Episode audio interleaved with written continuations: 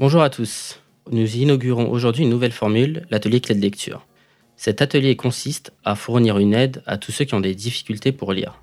Aujourd'hui, nous étudierons le traité de l'amour fou de Michel Clouscar et plus particulièrement la préface qui traite de la méthodologie. Nous allons commencer par quelques mots sur la formule, puis faire une introduction sur l'auteur et l'œuvre, et enfin analyser le texte en lui-même. L'atelier clé de lecture se fait dans le cadre de la section Île-de-France d'égalité et réconciliation. L'objectif est de choisir une œuvre connotée dissidence et égalité et réconciliation et réputée ardue, et de l'étudier sur plusieurs séances au rythme d'une séance tous les deux mois. Il faut avoir en tête que ce ne sera pas du commentaire de texte, mais un appui pour aider à la lecture. Le principe est de faciliter la compréhension de textes obscurs en donnant des clés de compréhension qui pourront être des définitions ou des concepts, avec cette idée de déverrouiller le texte. Ce dernier servira donc également de prétexte pour développer des concepts philosophiques. En effet, certains mots peuvent sembler barbares, comme par exemple monisme dialectique ou matérialisme historique. Le but sera donc de les expliquer de manière très pédagogique pour montrer qu'ils ne sont pas si compliqués que cela lorsque l'on a un support. L'objectif pour cette première séance sera de tester la formule en étudiant la partie méthodologie du traité de l'amour fou de Michel Clouscar. Nous allons commencer par une biographie de l'auteur ainsi qu'une présentation de son école, le matérialisme historique et dialectique. Ensuite, nous opérerons une recontextualisation du traité de l'amour fou dans son œuvre qui a une place très particulière. Enfin, nous allons définir les difficultés pour dégager une problématique. Cette problématique servira de fil rouge pour notre présentation et aura essentiellement une visée pédagogique.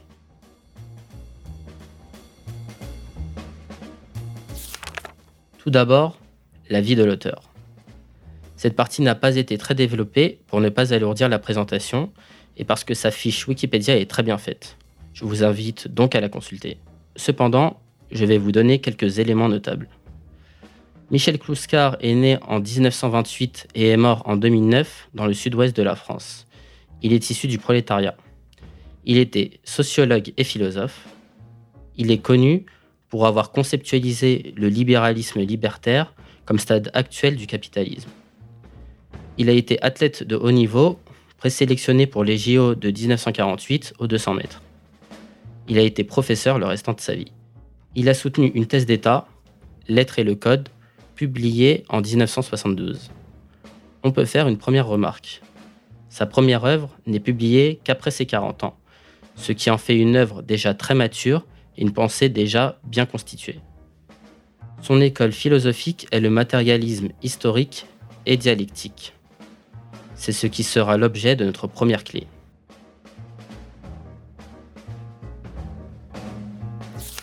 Donc, notre première clé, le matérialisme historique et dialectique.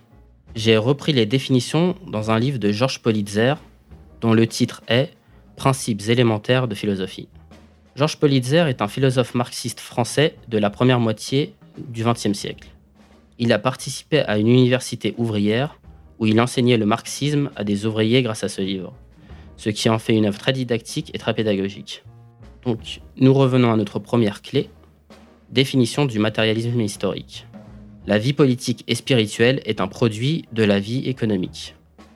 En effet, le marxiste, c'est l'économie qui surdétermine tout.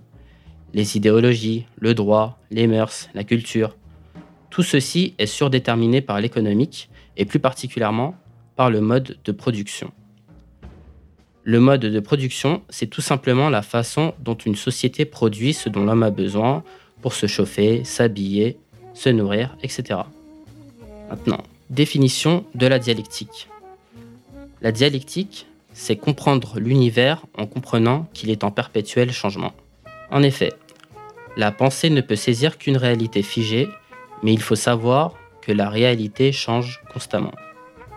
Pour comprendre ceci, on peut faire une expérience de pensée. Admettons que nous mettions un théoricien marxiste dans la monarchie française autour du XVIe siècle. Il va y rencontrer des théoriciens de la monarchie française qui vont lui expliquer que la monarchie est le meilleur système possible car elle dure depuis mille ans et qu'elle est stable. Pour le théoricien marxiste, La monarchie est une construction historique comme une autre. Celle-ci a donc un début et une fin. La question qu'il se posera est donc quand la monarchie va-t-elle tomber? Car, pour citer Rousseau, tout ce que les hommes ont fait, les hommes peuvent le défaire. Il se demandera donc quelles sont les tendances historiques qui travaillent la monarchie française et qui mèneront plus tard à la Révolution française. Pour donner un exemple concret, on va étudier la monarchie comme un théoricien marxiste analysant les courants historiques qui travaillent la monarchie française. On citera l'édit de la Paulette. C'est un édit instauré par Henri IV en 1604 et qui concerne la vénalité des charges. C'est à partir de ce moment que les charges, par exemple les charges de notaire, sont vendues. Et c'est donc le moment où la bourgeoisie accède à ces charges et aux salons culturo-mondains, d'abord réservés aux nobles. À partir de ce moment, la noblesse se tire une balle dans le pied sans le savoir. La bourgeoisie prendra de plus en plus de pouvoir et environ deux siècles plus tard, c'est la Révolution française et la prise de pouvoir de la bourgeoisie. Pour illustrer ceci, Marx prend l'image d'une taupe. C'est la taupe de l'histoire qui a travaillé la monarchie. Comme une taupe, elle a creusé son trou dans la terre sans que personne la voie, et d'un coup, elle apparaît et c'est la Révolution française. Ceci donne lieu à une célèbre citation de Marx reprise de Shakespeare qui est Bien joué vieille taupe. Nous pouvons faire une première conclusion. L'histoire est une totalisation en cours. Lorsque nous faisons de l'histoire, nous n'allons pas séparer l'histoire économique de l'histoire des mœurs ou de l'histoire des sciences par exemple. Ces parties peuvent sembler disparates mais sont totalement liées et le théoricien marxiste doit les articuler les unes aux autres.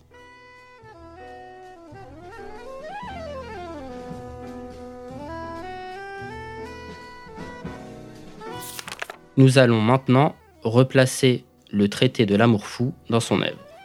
On peut voir Kluskar comme un historien des différentes sphères de l'existence humaine. On peut donc replacer son œuvre sur une frise chronologique.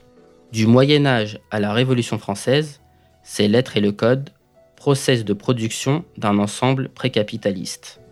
De la Révolution française à 1968, on peut citer de la modernité Rousseau ou Sartre, dont la réédition est la critique du libéralisme libertaire. Et enfin, de 1968 aux années 2000, on peut citer le capitalisme de la séduction et la bête sauvage. On en vient donc au traité de l'amour fou dans son œuvre. Elle y a une place très particulière car elle traite du passage entre la société tribale et la société de classe, base de l'État-nation français. Et c'est le point de départ chronologique de tout le reste de son œuvre. Nous allons maintenant définir les difficultés il y a des difficultés inhérentes à l'auteur, notamment le style. On peut qualifier le style de touffu, l'écriture est surchargée et indigeste.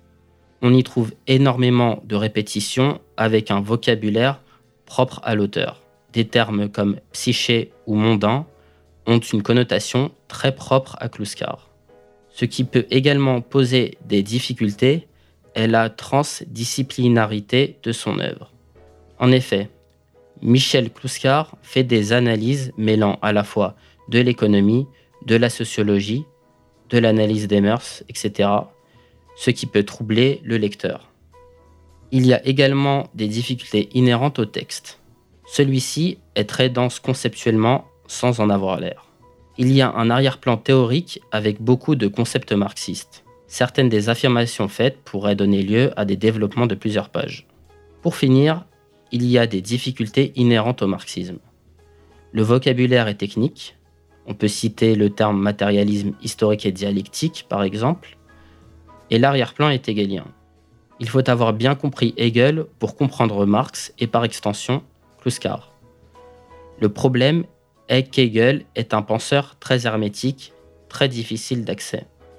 On peut synthétiser en disant que son apport est d'avoir fluidifié la pensée, c'est-à-dire d'avoir compris que les catégories de pensée étaient historiques et qu'elles devaient évoluer en fonction du temps.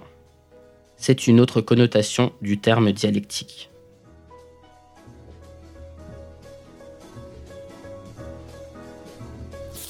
Nous en venons à la problématique. Ici, la problématique a une visée pédagogique. Elle va nous permettre d'avoir un fil rouge qui donnera une cohérence au milieu de toutes ces difficultés. Évidemment, ceci nous obligera à faire des coupes conceptuelles nécessaires pour gagner en clarté. La problématique est la suivante. En quoi le mythe de Tristan et Iseux est l'expression du passage de la société tribale à l'État-nation, soit à la société de classe? Pour préciser notre propos, nous verrons aujourd'hui comment il est possible de faire un lien entre un mythe et une nécessité politique. Nous pouvons passer au texte en lui-même. Nous verrons d'abord la structure du texte, puis nous développerons des concepts, et enfin, nous ferons un retour sur le texte.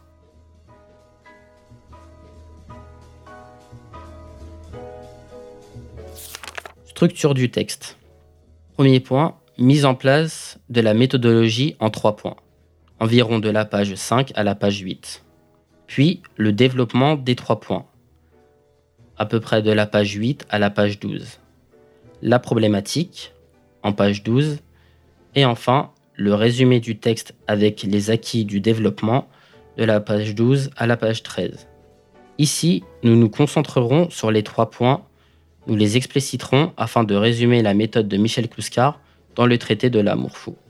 Premier point, je cite, Penser autrement, c'est-à-dire récuser radicalement les systèmes culturels dominants. Ce premier point peut donner lieu à deux sous-catégories qui l'explicitent plus loin.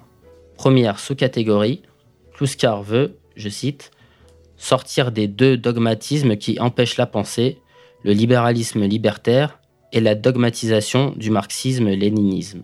Et deuxième sous-catégorie, j'ouvre les guillemets, établir la relation historique et dialectique de l'intersubjectivité et des rapports de production.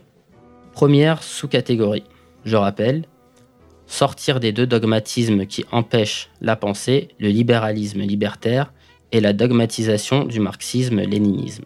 Ici, ce sont des débats très liés à son époque. Le but est de faire comprendre qu'un système de domination n'est pas un dogme imposé pour dominer, mais l'illusion d'avoir deux dogmes qui semblent s'opposer alors qu'ils sont complémentaires et s'engendrent réciproquement.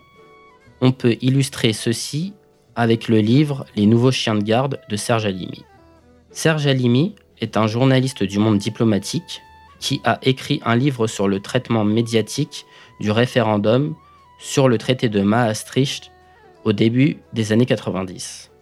Il remarque que la majorité des débats opposent Europe sociale et Europe libérale. Ces débats polluent littéralement l'espace médiatique. La méthode clouscardienne consistera à sortir de ce débat pour en déterminer la vraie opposition, qui est un débat pour ou contre l'Europe. Le pouvoir dominant a donc deux facettes, sociale et libérale, mais il reste pour l'Europe. Le clouscardien voudra donc sortir du débat médiatique pour aller vers le vrai débat qui est pour ou contre l'Europe.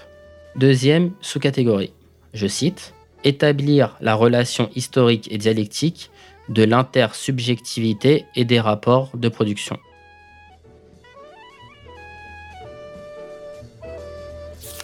Ceci va donner lieu à une deuxième clé cette deuxième clé concerne le monisme dialectique.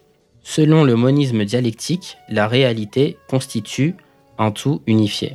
Il y a complémentarité des contraires. L'image est le yin et le yang, c'est-à-dire qu'il y a du blanc dans le noir et du noir dans le blanc, comme le fait, par exemple, qu'il y ait de l'homme dans la femme ou de la femme dans l'homme. On peut illustrer ceci avec l'abécédaire de la bêtise ambiante d'Alain Soral. C'est un abécédaire dont l'exergue est le vrai, c'est le tout, qui est une phrase de Hegel. Pour Hegel, la réalité s'explique en totalité ou ne s'explique pas. C'est pourquoi, dans l'abécédaire de la bêtise ambiante, nous y trouvons aussi bien des entrées concernant le vêtement, la femme, le matriarcat, les USA, la cause palestinienne. Ces entrées semblent n'avoir aucun lien les uns avec les autres. Mais le moniste dialectique prétendra que toutes ces sphères sont liées et que le travail de l'intellectuel est de les articuler les unes avec les autres pour comprendre la réalité. On peut donc faire une conclusion sur le premier point.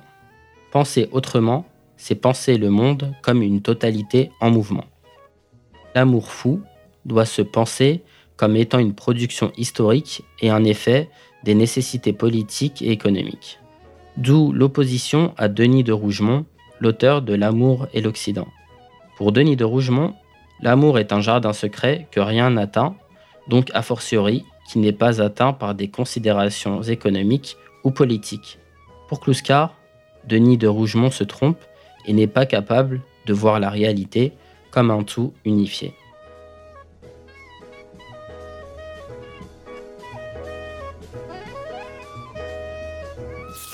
Nous passons au deuxième point. Je cite Penser autrement pour ainsi dévoiler le non-dit de ces discours consensuels en faisant apparaître le moment originel, le phénomène décisif, l'avènement historique qui ont fait notre civilisation, notre être conscient et inconscient, tout ce qui est magistralement oublié, non su de notre intelligentsia. Ici, le non-dit, c'est que c'est le passage de l'endogamie monogamique à l'exogamie monogamique qui permet la création de la société de classe et par extension de l'État-nation. Concernant ce deuxième point, nous développerons le passage à l'exogamie monogamique. Tout d'abord, l'endogamie monogamique est le fait pour un clan de choisir les époux à l'intérieur de ce clan. C'est la société tribale. On peut faire une remarque concernant l'Empire romain qui est bien une société tribale avec des clans qui règnent sur d'autres clans. D'ailleurs, pour ceux qui s'intéressent aux travaux de Damien Viguier, dans l'Empire romain, la personnalité juridique est le gans, soit le clan, et le pater familias est le responsable du clan, et donc le responsable juridique. Par exemple, si un membre du clan contracte une dette, c'est au pater familias de la rembourser. On remarque donc un système juridique calé sur le système tribal. On peut faire une seconde remarque et voir que nous avons ici fait œuvre de monisme dialectique. En effet, nous avons lié une nécessité politique, la société tribale, à un aspect juridique de cette société. Ensuite, l'exogamie monogamique est le fait que le choix des époux se fasse à l'extérieur du clan. C'est ce qui créera la société de classe et ce qui sera l'événement fondateur de la création de l'État-nation. On peut faire une remarque concernant les travaux d'Emmanuel Todd. Emmanuel Todd est un démographe et anthropologue qui étudie les systèmes familiaux et considère qu'ils agissent comme un subconscient dans la constitution des idéologies politiques, de l'économie, etc. Emmanuel Todd ne se pose pas la question de la création historique de ces systèmes familiaux, tandis que Kluskar a ce trait marxiste de toujours considérer la formation historique des systèmes familiaux, comme ici avec le passage de l'endogamie monogamique à l'exogamie monogamique. Comme pour notre illustration de la monarchie française tout à l'heure, Kluskar n'accepte pas les règles non soumises à l'histoire et n'admet pas que des systèmes familiaux puissent être des structures avec des lois transcendantes régissant les sociétés humaines sans qu'il y ait de création historique.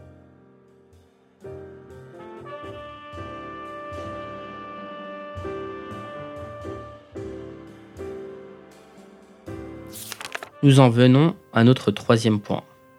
Je cite Pour alors, grâce à cette clé de la connaissance, révéler de l'amour tout ce que ces discours culturels, pour exister, doivent ignorer, occulter. Pour dire de l'amour ce qui ne doit pas être dit, ni même imaginé, et qu'il n'est pas un ineffable situé dans l'au-delà, la transcendance et le mystère, mais une réalité encore méconnue, à dévoiler conceptualisable. Concernant ce troisième point, penser autrement aboutit à dire que l'amour fou est un effet, une expression de l'exogamie monogamique. Nous avons donc lié l'amour avec un changement dans la structure familiale. Nous avons articulé ce qui relève de la nécessité politique et de l'amour La réalité est bien un tout unifié, c'est le monisme dialectique. Comme l'indique la postface, l'amour fou est un effet de superstructure, ce qui donne lieu à notre troisième clé.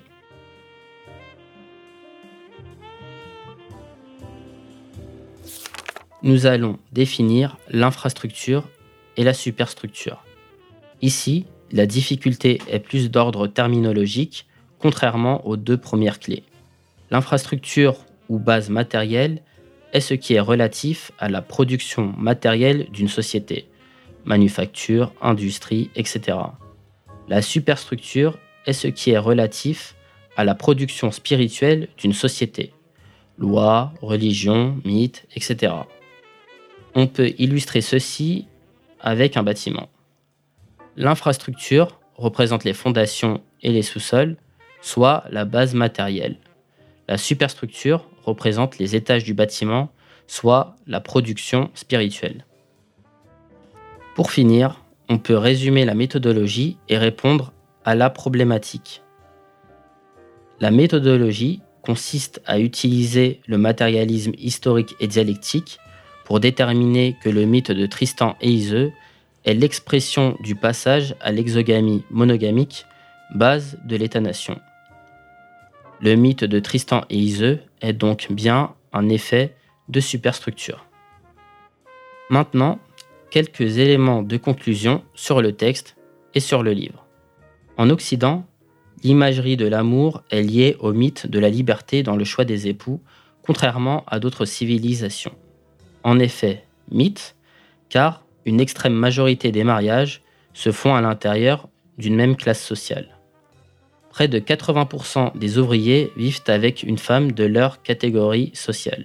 Le lien du sang s'estompe et laisse place à la solidarité de classe, que l'on pourrait qualifier de survivance du lien tribal, mais sans référence biologique. Ce n'est plus le lien de parenté qui fait le membre du clan, mais le revenu. On peut ajouter quelques éléments de réflexion en forme d'ouverture sur la politique actuelle. Si l'exogamie monogamique a amené l'État-nation, on peut s'interroger sur le délitement du mariage traditionnel accompagné par le divorce de masse, les familles recomposées et les couples homosexuels. Est-ce que ce changement anthropologique annonce un nouveau monde, tout comme l'État-nation a annoncé un nouveau monde face à la société tribale? Pour finir, je vais vous présenter trois ouvrages pour approfondir cette présentation. Sur la vie de l'auteur, on peut citer Avec Clouscar de François de Negroni. François de Negroni était un des plus proches collaborateurs de Michel Clouscar et raconte dans ce livre les instants qu'il a passés avec lui. Sur la théorie marxiste, principes élémentaires de philosophie de Georges Politzer, que j'ai déjà décrit. Sur les rapports entre philosophie et sociologie, Sciences humaines et philosophie de Lucien Goldman, qui était un philosophe marxiste qui a inspiré Michel Clouscar. Merci à vous.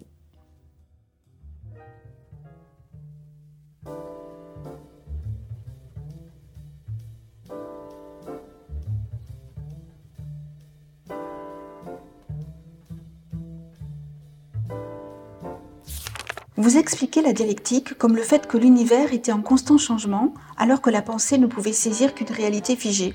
À partir de ce moment, comment est-il possible de faire des prévisions?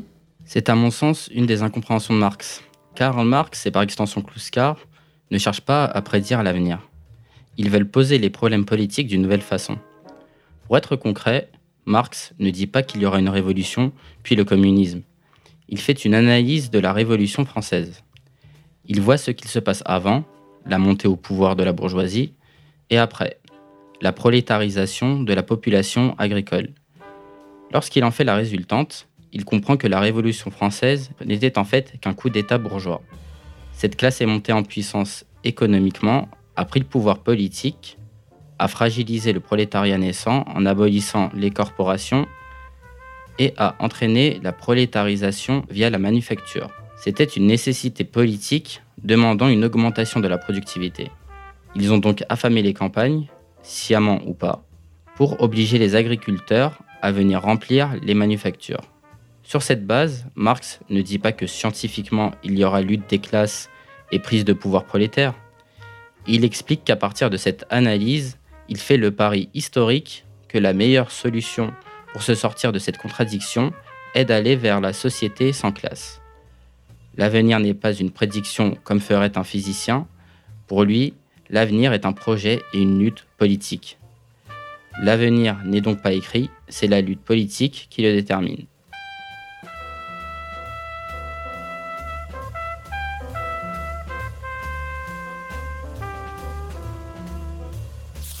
Pouvez-vous définir un des concepts de Kluskar, l'inconscient de l'inconscient? C'est une critique de Freud. D'après Freud, il y a un inconscient chez l'homme avec des lois qui le régissent, comme le DIP. Mais un marxiste n'acceptera pas que des lois soient considérées anhistoriques.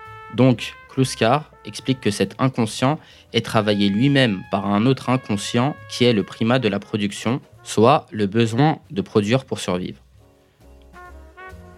Comme l'a dit Marx, le royaume de la liberté se fonde sur celui de la nécessité. Il faut d'abord survivre biologiquement pour que puissent advenir des constructions psychologiques ou sociales.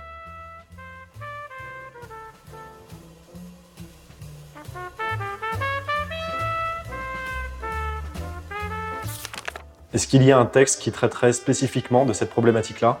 J'en ai personnellement trouvé un dans L'être et le code, qui est sa thèse d'État, mais qui est très difficile d'accès et très difficile à trouver.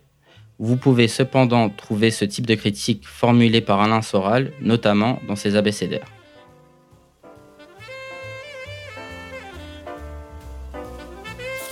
Quelle est alors l'origine de l'Oedipe? L'Oedipe est issu d'une création historique. En effet, pour qu'il y ait Oedipe, il faut déjà qu'il y ait un père, une mère avec un enfant. Or, cette configuration n'est pas nécessaire. Il faut voir certaines tribus africaines, par exemple, où l'enfant est considéré comme l'enfant du clan. Donc l'Oedipe n'est pas universel, mais doit être recontextualisé temporellement et géographiquement.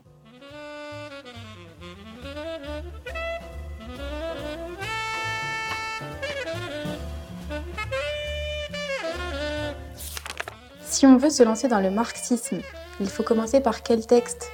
Principes élémentaires de philosophie de Georges Politzer que j'ai déjà cité dans la première partie. On peut citer également les livres de Lucien Goldman qui sont intéressants car il va formaliser le marxisme. Lucien Goldman permet en effet d'aller dans le soubassement conceptuel du marxisme. Il y a également les livres de Lukács, philosophe hongrois du début du XXe siècle, qui a un parcours intéressant car il a été kantien, hegelien et enfin marxiste. Il théorise ce parcours dans l'ontologie de l'être social livre très technique mais très explicite.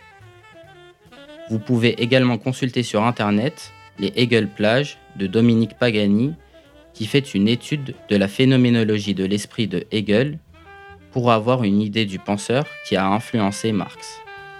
Dans cette même veine, on peut citer le livre de Kostas Papawanou sur Hegel qui se veut très pédagogique.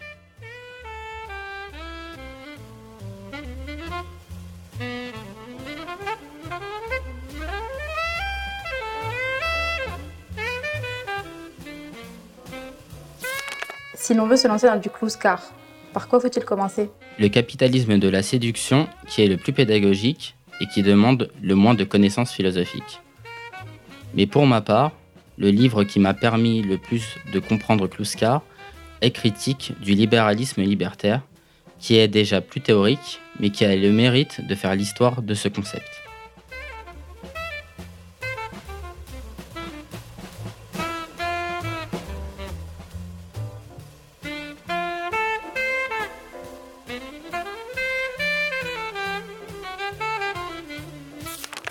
Est-ce que si l'on peut résumer, on peut dire que le marxisme et Kluskar, c'est comprendre le passé pour mieux comprendre le présent C'est un peu ça.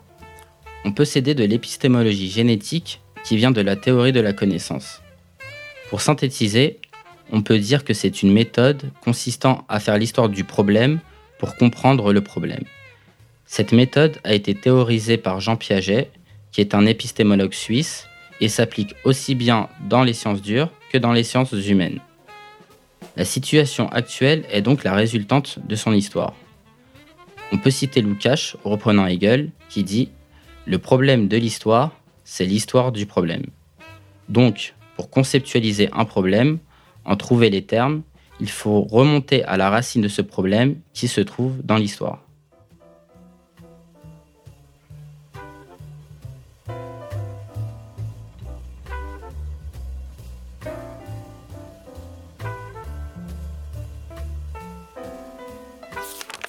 Donc la difficulté, c'est qu'il y a plusieurs types de marxisme. En effet, dans cette présentation, je me suis concentré sur l'hegeliano-marxisme. Chez Marx, il y a plusieurs périodes et au final, il y a plusieurs écoles dans le marxisme. Pour comprendre ceci, nous allons résumer la séquence Kant, Hegel, Marx. Pour Kant, nous ne connaissons du monde que ce que nos sens en perçoivent. Si je vois une table, je peux en percevoir l'odeur du bois, la texture du bois, et ma rétine peut recevoir les rayons lumineux issus du soleil qui rebondissent sur la table en bois. Mais il y a un au-delà où l'objet en lui-même est inconnaissable. Pour Hegel, dire que l'objet en lui-même est inconnaissable, c'est déjà apporter une connaissance sur l'objet, ce qui est un paradoxe. Pour Hegel, le monde est connaissable car, je cite, tout ce qui est rationnel est réel et tout ce qui est réel est rationnel. Chez les marxistes, une partie suivront cette séquence et d'autres reviendront uniquement sur Kant. Pour Kluskar, tout le soubassement de Marx est hegelien. Kluskar appelle de manière très péjorative les marxistes qui se réclament uniquement de Kant, les néo-kantiens. On peut citer Althusser, Deleuze par exemple. Ils prétendent, en s'appuyant sur Kant, que le marxisme comporte des règles intangibles et anhistoriques. Pratiquement, ces penseurs ont donné BHL et l'histoire n'a fait que leur donner tort, ceux qui signent l'arrêt de mort de leur école.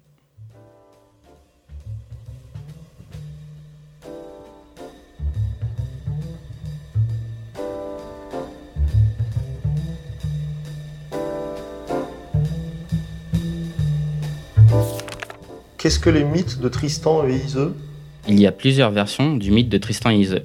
Je vais vous en donner les grands traits. Le roi Marc veut épouser la fille de la reine d'Irlande, Iseux, et envoie Tristan, son chevalier, la chercher afin de lui demander sa main. Tristan va en Irlande. Lorsqu'il arrive devant la reine, elle lui dit qu'elle accédera à la demande du roi Marc uniquement si Tristan bat son meilleur chevalier, ce qui se passe. Durant le voyage du retour, il tombe amoureux.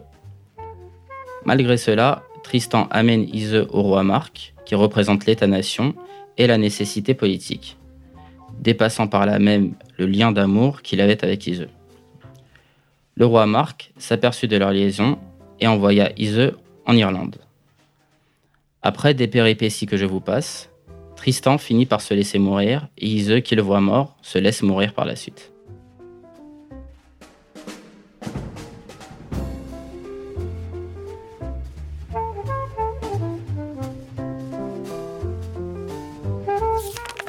Est-ce qu'on peut revenir sur le fait que nous ne puissions pas prévoir l'avenir en termes marxistes? Il y a deux visions chez Marx. Celui que je vous ai décrit tout à l'heure, qui considère que l'avenir, c'est un projet soumis à une volonté politique, et un Marx, plus messianique, avec l'image de la société communiste, comme la Jérusalem céleste. Francis Cousin a cette même image. La société communiste peut advenir si nous nous détachons de tous les oripeaux dont l'histoire nous a affublés. Le but serait donc d'atteindre le communisme primitif. Ces deux visions existent donc bien. Le messianisme est la vision purement historique héritée de Rousseau, dont l'on peut citer cette phrase très lourde de sens qui synthétise son apport. Tout ce que les hommes ont fait, les hommes peuvent le défaire. On peut faire une digression sur Rousseau, expliquer pourquoi ce n'est pas un philosophe des Lumières au sens strict du terme.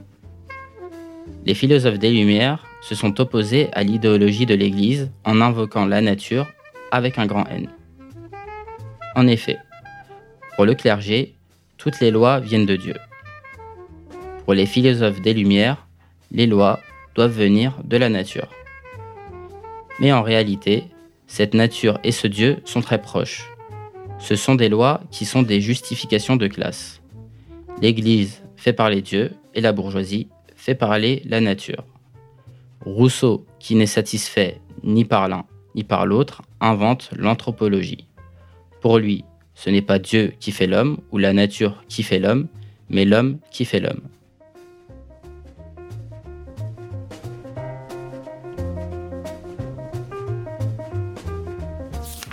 J'ai essayé moi-même de défendre le point de vue communiste face à un ami sur le fait qu'il faille établir une société sans classe, mais il m'a rétorqué que même si on y arrivait, quelques temps après, il y aura une nouvelle société de classe qui apparaîtrait avec des riches d'un côté et des pauvres de l'autre.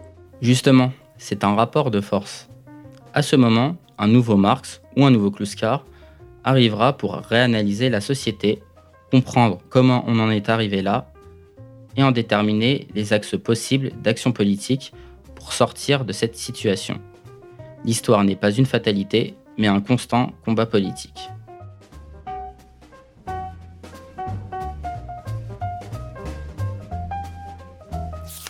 Mais ce que j'avais compris de Marx, c'est que la société allait s'effondrer d'elle-même.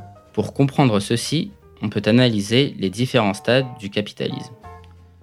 Marx a vécu à l'époque de l'opposition prolétaire-bourgeois. Pour lui, la productivité augmentant, les prix allaient baisser. La bourgeoisie ne veut pas voir son taux de profit baisser, donc elle doit rogner sur les salaires, ce qui appauvrira les prolétaires, les obligeant à se révolter dans la violence. C'est un peu l'image de Germinal d'Émile Zola. Mais est survenu le stade de l'impérialisme théorisé par Lénine et Rosa Luxembourg. Durant ce stade, les produits manufacturés ont été déversés dans les colonies, ce qui a garanti le maintien des prix stables, et donc le capitalisme a pu surmonter cette contradiction. Dans leur débat, Lénine et Rosa Luxembourg ont estimé que lorsque les marchés seront saturés, le capitalisme retombera dans une nouvelle contradiction, base possible d'une révolution. Pour Rosa Luxembourg, le fruit allait mûrir et tomber de lui-même. Pour Lénine, la révolution ne peut pas se faire d'elle-même. Pour qu'il y ait un accouchement, il faut un accoucheur. La révolution doit donc être prise en main par des hommes. Pour digresser, on peut continuer sur cette nouvelle contradiction du capitalisme. Pour trouver des nouveaux marchés, le capitalisme s'est survécu à lui-même par la société de consommation. En effet, le but était de faire en sorte que le prolétariat devienne consommateur afin de créer de nouveaux débouchés. On peut remarquer que cette société de consommation qui se développe durant le XXe siècle est accompagnée par toute une littérature concernant le dressage des foules. On peut citer Psychologie des foules de Gustave Le Bon, Propaganda d'Édouard Bernays ou La société de l'indécence de Stuart Ewen. Le but étant de rendre un prolétariat habitué à la subsistance et au minimum pour survivre, consommateur d'objets inutiles, créant ainsi de nouveaux débouchés et permettant au capitalisme de survivre. C'est là qu'arrive le gadget, c'est-à-dire l'objet qui ne sert à rien. On peut prendre le smartphone pour exemple. Si l'on peut considérer que le smartphone est une vraie innovation à sa sortie, la nouveauté disparaît très vite. C'est pourquoi le nombre de gadgets augmente et l'on voit apparaître un capteur d'empreinte ou la reconnaissance faciale, par exemple, pour le déverrouiller, alors que fondamentalement, la fonction de déverrouillage n'évolue pas. Ces gadgets servent de prétexte à la nouveauté pour inciter le consommateur à acheter toujours plus.